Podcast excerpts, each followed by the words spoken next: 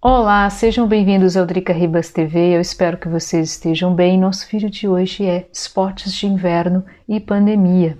Em tempos normais, essa semana é uma semana de férias aqui na Áustria chamada Skiwoche ou Energiewoche. Energiewoche no passado, porque essa semana era o que se representaria uma economia né, no aquecimento, porque aquecimento também custa muito caro. E a semana de esqui também, além das férias, né, que corresponde à quebra entre o primeiro e o segundo semestre, é o momento onde as famílias, especialmente para lado dos Alpes, né, aqui na Áustria também, mas a gente pode englobar a Suíça, a parte ali da Alemanha, da França, da Itália, onde famílias e amigos se encontram para fazer esqui juntos.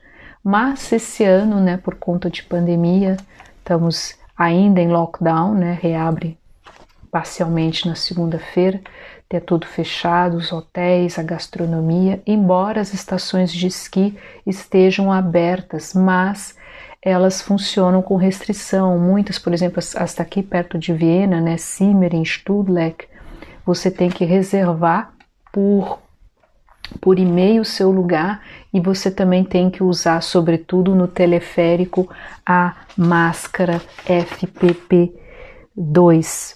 Bom, vamos falar rapidamente da situação, né? Já que estamos falando dos esportes de inverno, exatamente há um ano atrás, né, que começou os casos de coronavírus aqui na Europa e começou também aqui na Áustria, chegando, né, vindo da Itália, e o que foi considerado hotspot é o Tirol, especialmente um, um lugar de esqui chamado Iskal. E aí também foi considerado o lugar que propagou o, o vírus em direção à Alemanha, em direção ao norte da Europa. Nesse momento ainda estava começando as histórias dos lockdowns, mas havia muito desrespeito, ou seja, as pessoas simplesmente não estavam nem aí. E aí no Tirol, especialmente nessa área ali de vários resorts de esqui, existe uma tradição, não só, na verdade não só no Tirol, é uma tradição onde as pessoas passam o dia fazendo esqui e à noite participam de festas que chama-se après-ski, um nome em francês, après-ski, o depois de esqui. E essas festas, mesmo já com restrições, continuaram acontecendo. E aí, muitos turistas, né, porque é uma área que recebe turistas praticamente da Europa toda, né? Alemanha, Holanda, muitos suíços. E aí o vírus se propagou muito rapidamente. E tanto é assim que a Associação de Direitos Consumidores entrou com um processo milionário contra o estado do Tirol, alegando negligência. E essa semana nessa semana não, semana que vem vai haver já o primeiro processo contra o Estado do Tirol. Até curioso de ver como isso, essa, essa, qual vai ser as decisões que vão ser tomadas, né?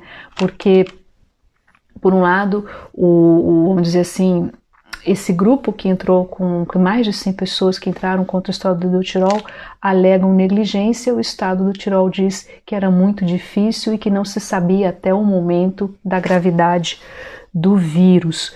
Curiosamente, ou vamos dizer assim, ironicamente, o Tirol atualmente também continua numa situação muito ruim com o vírus, com a mutação, com a propagação da mutação africana, né? Isso em função de instrutores de esqui da Grã-Bretanha que estavam aí para o começo do ano para fazer cursos e eles infectados trouxeram essa mutação e essa mutação tem se espalhado rapidamente pelo Tirol. Inclusive, há uma discussão se deve-se ou não simplesmente isolar o Tirol e colocar o estado em quarentena, que já ficou em quarentena pelo menos uma ou duas vezes.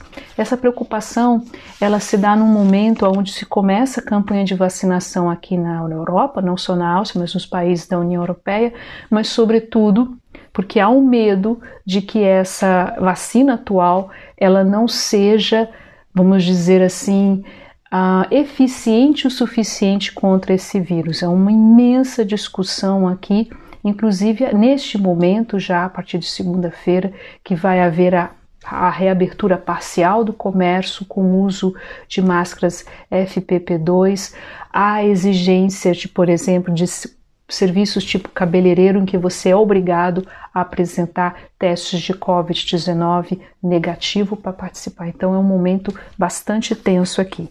Mas no mais, só para concluir, né, é, em condições normais, o Drica Ribas não estaria aqui em Viena, estaria numa estação de esqui. Normalmente nós vamos a uma estação de esqui no estado da Baixa Áustria, em Mittelbach, perto de Maria Tsel. Maria Tsel considerado a Nossa Senhora a Nossa Senhora Aparecida daqui, né? Aparecida do Norte, desculpa, Aparecida do Norte é em São Paulo, é um lugar de peregrinação e uma estação de esqui de família, né? Tenho dois esquiadores em casa, mas infelizmente esse ano nos obriga a estarmos todos em quarentena.